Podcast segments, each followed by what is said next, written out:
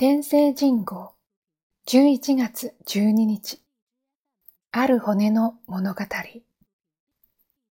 不思議な写真がある角が絡み合ったまま生き絶えたヘラチカ2頭の骨だ。激しく戦い、外れなくなったのだろう。撮影したのは24年前に亡くなった写真家、星野道夫さん。この一枚から今週、絵本、あるヘラチカの物語が生まれた。作者の鈴木守さん、68歳を静岡伊豆に訪れた。作家の深夜、ずっと昔に見たあの写真を夢で見たんです。星野さんとは家族ぐるみの付き合い、うどんから飛び出すと一心に鉛筆を走らせ、徹夜で草案を仕上げた。1ヶ月後、写真の舞台アラスカへ飛ぶ。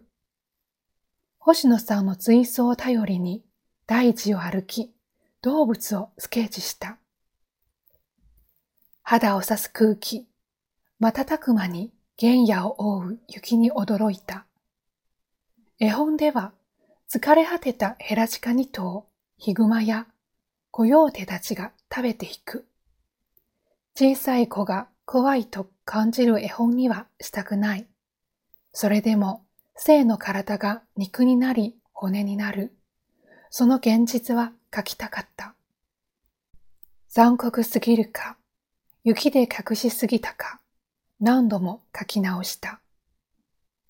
思えば、命の循環は星野さんの生涯の初代だ。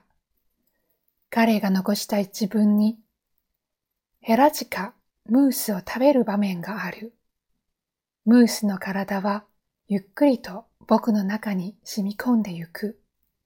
その時、僕はムースになる。そしてムースは人になる。写真家は思いを馳せる。生きるものと死すもの、有機物と無機物。その境とは一体どこにあるのだろう。絵本の終盤、うさぎがヘラチカの骨をかじる。マイナス50度、静かな厳しい冬のアラスカ。